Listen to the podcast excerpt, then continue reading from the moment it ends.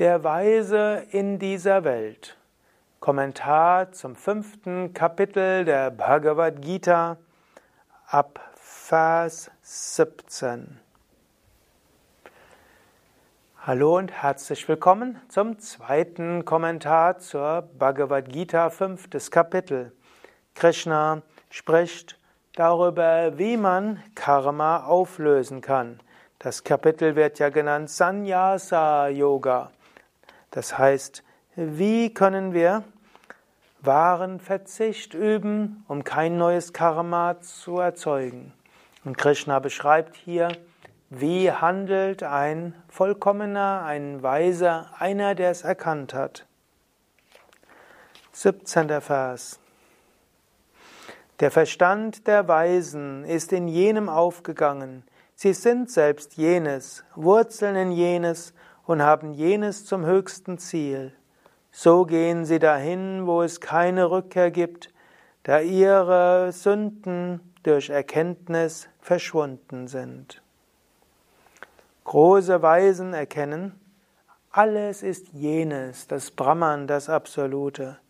Sie wissen, Aham Brahmasmi, ich bin Brahman. Sie wissen, Tattvamasi, du auch bist dieses Brahman.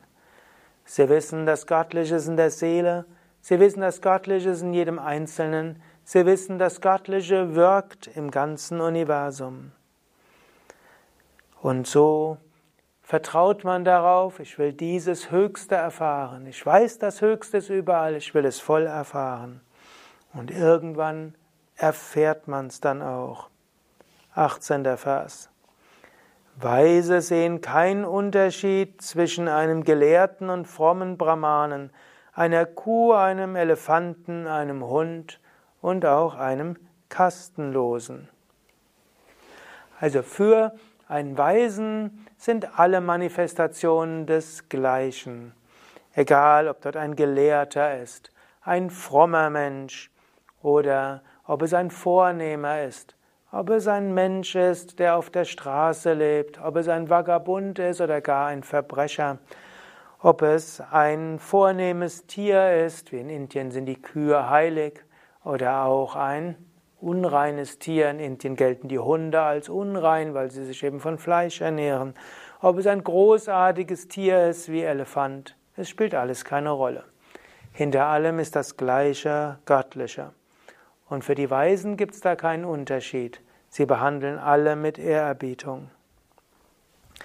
Selbst hier in dieser Welt wird der Kreislauf der Wiedergeburt von denen überwunden, deren Geist in Gleichmut ruht. Brahman ist in der Tat makellos und gleich. Daher ruhen sie fest in Brahman. Also, Gottverwirklichung, Erleuchtung ist in diesem Leben möglich. In dieser Welt können wir den Kreislauf von Werden und Vergehen überwinden. Und wie erreichen wir das? Indem wir überall Brahman sehen. Wer Brahman kennt, ruht mit unerschütterlichem und ungetäuschtem Verstand in Brahman wird nicht jubeln, wenn ihm Angenehmes widerfährt, nicht bekümmert sein, wenn ihm Unangenehmes zustößt. Er ist nicht an Sinnesobjekte im Außen verhaftet und findet Glück im Selbst. Er versenkt sich in die Meditation über Brahman und erreicht das unendliche Glück. Es ist gut, sich das immer wieder vor Augen zu führen. Es gibt in der Bhagavad Gita, die ja verhältnismäßig kurz ist, um die 700 Verse, dort gibt es immer wieder Aussagen, wo Krishna dem Arjuna beschreibt, wie ist ein Vollkommener. Er will ihm auch beschreiben, so wirst du sein, wenn du vollkommen bist. So wie auch Jesus seinen Jüngern gesagt hat, seid vollkommen, wie euer Vater im Himmel vollkommen ist. Sei so vollkommen wie dieser Vollkommene. Es lohnt sich. Und er sagt eben, nicht an die Sinnesobjekte verhaftet zu sein, finde das Glück im Selbst. Versenke dich in die Meditation über das Göttliche, erreiche so das unendliche Glück. Freuden, also 22. Vers, Freuden, die aus Kontakt mit den Sinnen stammen, lassen nur Schmerz entstehen. Sie haben einen Anfang und ein Ende, O Arjuna. Der Weise findet an ihnen keine Freude. Also, aus Kontakt der Sinnen gibt es mal Schönes, mal weniger Schönes. Sie haben einen Anfang und ein Ende. Das ist nicht das, was dich glücklich macht. Versuche nicht glücklich zu sein, indem du gute Nahrung zu dir nimmst. Versuche nicht glücklich zu sein, indem du versuchst, deinen Partner dazu zu überzeugen, dir mehr Zärtlichkeiten zu geben. Versuche nicht dadurch Glück zu haben, dass du die tollste technische Ausrüstung hast und so weiter. Der Weise weiß, es gibt kein Ende an den Wünschen. Und wenn du etwas abneigst, ab, gegen etwas Abneigung hast, gibt es wieder Probleme. Daher Sinnesfreuden sind dann schmerzhaft, wenn du daran haftest. Aber du kannst dich natürlich auch an, erfreuen am Schönen und an dem, was Menschen dir Gutes tun und am guten Essen und vielem anderen. Freue dich dann, wenn es da ist, aber erwarte nicht, dass es dich dauerhaft glücklich macht. 23. Vers. Wer schon hier in dieser Welt, bevor er Befreiung vom Körper erlangt hat, dem aus Wunsch und Ärger entstandenen Drängen widerstehen kann, ist ein Yogi. Er ist ein glücklicher Mensch. Wenn du also einen Wunsch hast und daraus entsteht Drängen, widerstehe dem. Wenn du dich über etwas geärgert hast und dann alles in dir drängt danach, etwas zu tun, widerstehe dem. So wirst du glücklich. Wer Glück und Freude im Inneren findet und im Inneren erleuchtet ist, dieser Yogi erlangt absolute Freiheit, Moksha, da er selbst Brahman geworden ist. Finde Glück und Freude im Inneren durch tiefe Meditation. So erfährst du die Erleuchtung. So hast du die absolute Freiheit, Moksha. So erfährst du dich als Brahman. Und dazu musst du dem aus Wunsch und Ärger geschaffenen Drängen widerstehen. Denn wenn du aus Wunsch und Ärger heraus handelst, dann bist du immer gedrängt und hast keine Freiheit. Widerstehe dem, finde Freude im Selbst, so erfährst du Moksha und Brahman. Die Weisen erlangen absolute Freiheit, Moksha. Sie sind diejenigen, deren alle Unreinheiten zerstört und deren innere Zerrissenheit zunichte geworden ist die selbstbeherrscht auf das Wohlergehen aller Wesen bedacht sind. Absolute Freiheit und die Seligkeit Brahmans kommt von überall für diese selbstbeherrschten Asketen, die frei sind von Wunsch und Zorn, ihre Gedanken kontrollieren und das Selbst verwirklicht haben. Willst du nicht auch so handeln? absolute Freiheit haben, Selbstbeherrschung üben, Freiheit finden von Wunschgetriebenheit und Ärgergetriebenheit, Freiheit haben von Handeln aus Kränkungen und dadurch deine Gedanken kontrollieren, selbst verwirklichen. Immer wieder können wir das entscheiden. Immer wieder können wir sagen, handle ich wunschgetrieben, handle ich aus Kränkungen oder bemühe ich mich, das zu tun, was zu tun ist?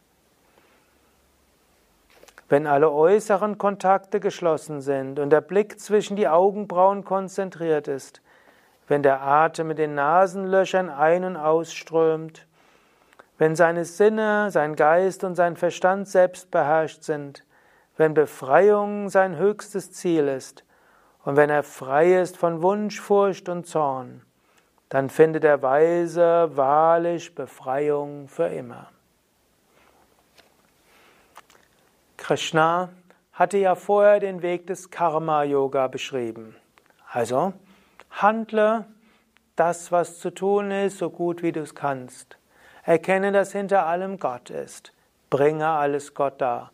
Handle nicht aus Gier, Getriebenheit, aus Abneigung, aus Ängsten, aus Ärger und so weiter, aus Wünschen, sondern tu das, was zu tun ist. Fühle dich als Instrument Gottes, bringe alles Gott dar. Sei gleichmütig in Erfolg und Misserfolg, sei gleichmütig, egal ob du die Früchte der Handlungen bekommst, und Erkenne, du selbst tut nichts, es läuft ab, Gott wirkt durch dich, die Gunas wirken, die Prakriti wirkt. Lasse alles los. Wenn du das machen kannst, dann kommst du in die tiefe Meditation.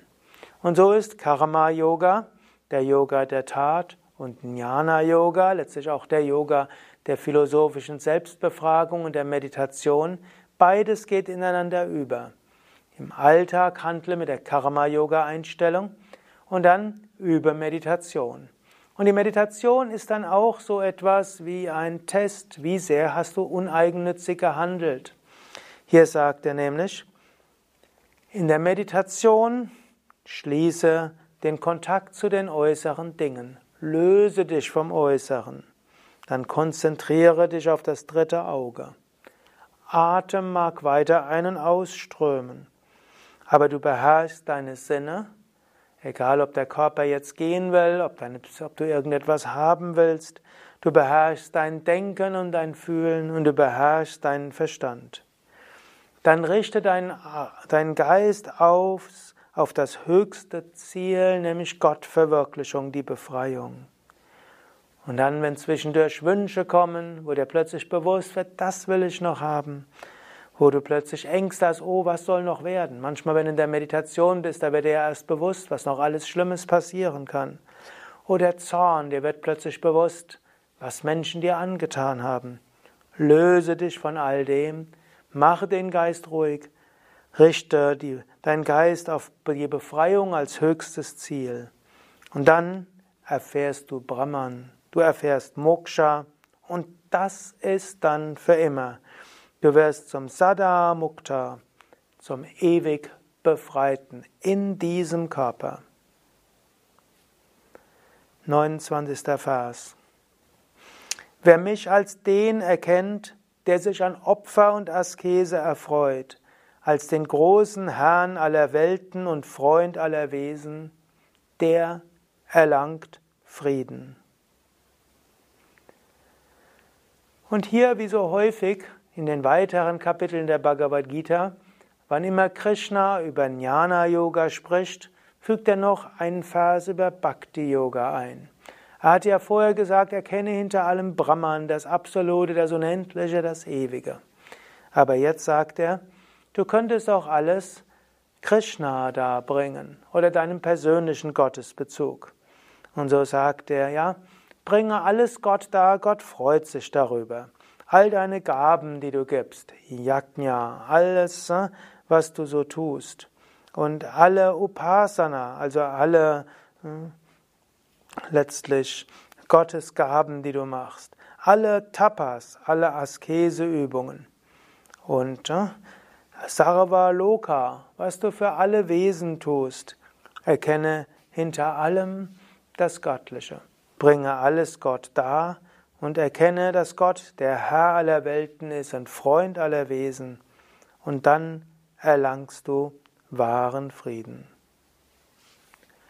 Hari Om Tat Sat Iti Srimad Bhagavad Gita Supanishatsu Brahma Vidyayam Yoga Shastre Shri Krishna Juna Samvade Sanyasa Yogo Nama Panchamodhyayaha So endet in den Upanishaden der glorreichen Bhagavad Gita, der Wissenschaft vom Ewigen, der Schrift über Yoga, des Dialogs zwischen Sri Krishna und Arjuna, das fünfte Kapitel mit dem Namen der Yoga des Verzichts auf Karma oder auch der Yoga der Auflösung allen Karmas. Harium Tatsat. Mein Tipp. Handle immer häufiger wie ein Weiser. Handle so, wie es Krishna beschreibt, wie ein Gottverwirklichter handelt. Erkenne, hinter allem ist das Göttliche. In jedem Wesen ist das Göttliche. Das Göttliche ist auch tief in dir. Handle ohne Verhaftung. Tu das, was zu tun ist. Lasse innerlich los. Dann wirst du zur Befreiung kommen. Om Savamangala Mangalye Shive Sarvartha Sadhike Sharanye Triambake Gauri Narayani Namostate Narayani Namostate Om Shanti Shanti Shanti Om Frieden Frieden Frieden. Om Bolo Satguru Shivananda Maharaj Ki Jai. Bolo Shri Vishnadevananda Maharaj Ki Jai. Das war der Abschluss des fünften Kapitels der Bhagavad Gita. Mein Name Sukadev, hinter der Kamera und Schnitt Nanda.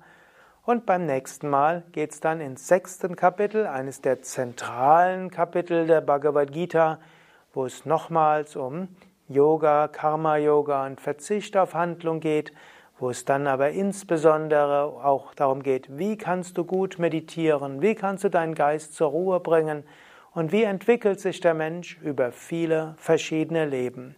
Sechste Kapitel ist auch ein zentrales Kapitel der Bhagavad Gita und so werde ich dazu einige Vorträge machen über dieses sechste Kapitel. Dies war ein Vortrag aus der ganzen Vortragsreihe Bhagavad Gita.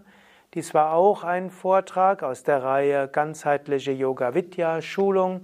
Einige hundert Vorträge, um den ganzheitlichen Yoga Vidya Weg kennenzulernen, verstehen zu lernen und umzusetzen eine Ergänzung zu den vielen Praxisvideos, die wir haben über Meditation, Yogastunden, Pranayama, Entspannung, Mantra singen und vieles mehr. Und auch Begleitmaterial zur zweijährigen Yoga Vidya Yogalehrerausbildung, die jedes Jahr in etwa 60 Städten im Januar beginnt. Alle Vorträge zur Bhagavad Gita und auch das Buch, die, die Bhagavad Gita für Menschen von heute findest du auf unseren Internetseiten www.yoga-vidya.de. Vielleicht magst du ja auch einen Kommentar zu dieser Sendung schreiben, vielleicht aus deinen eigenen Erfahrungen berichten, wie es dir gelingt, vielleicht verhaftungslos zu handeln, welche Hindernisse du hast im Alltag, welche ethische Konflikte du vielleicht auch hast und wie du damit umgehst. Schreibe darüber, so wird das Ganze noch lebendiger, indem du es mit deiner eigenen Erfahrung anreicherst. Danke dir. Om Shanti.